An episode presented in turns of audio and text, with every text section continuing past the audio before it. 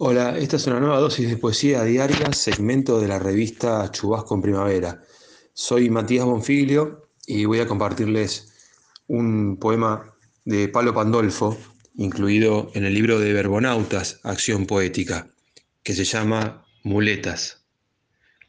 Te llenaron de prejuicios, timoratos, moraletas, de plantillas y mostradores de mármol te metieron la cabeza en el tambor de la banda militar, mientras un cabo de bigotes batía en retirada. Te abrocharon la verga con el rayo de la lujuria televisiva. Se cogieron a tu novia para robarle la ropa.